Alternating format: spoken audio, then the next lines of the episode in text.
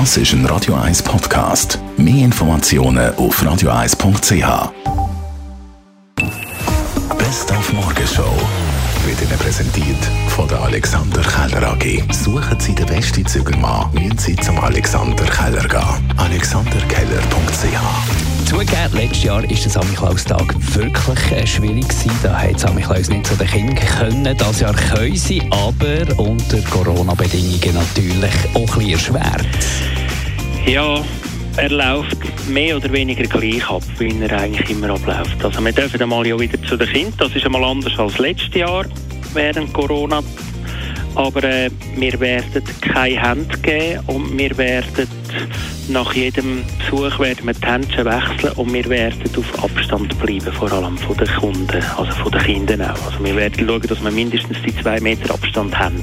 Denn traditionell im Dezember sind ja in den Firmen die Jahresendgespräche mit den Mitarbeiterinnen und Mitarbeitern gut vorbereitet, ist natürlich ein bisschen besser. Ganz wichtig ist natürlich, dass man sich selber vorbereitet tut, also nicht Gesprächsführung allein der Chefin oder dem Chef überlässt, sich auch äh, Gedanken macht, was das eigentlich für ein Jahr war, was sind die Highlights gewesen, was hat man besonders gut gemacht, womit kann man auch auftrumpfen, wenn man zum Beispiel dann auch für sich etwas rausschlagen aus dem Jahresgespräch.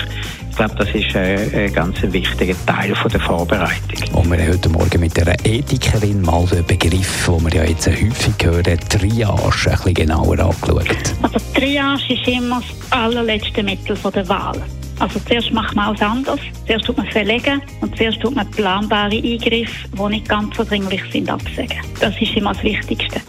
Und wenn man dann wirklich in der Situation ist, wo man jetzt mehr Leute hat, wo es klar ist, sie brauchen eine intensivmedizinische Behandlung, als man kann bieten dann muss man Triage machen.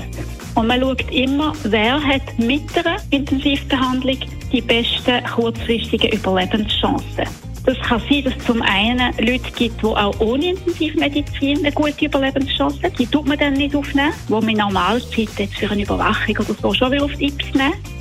Und auf der anderen Seite quasi vom Spektrum tut man Leute nicht auf die Intensivstation, wo man sieht, auch mit voller Therapie ist die Chance, dass sie gut überleben, auch vielleicht neurologisch intakt überleben, sehr klein. Die Morgenshow auf Radio 1. Jeden Tag von 5 bis 10.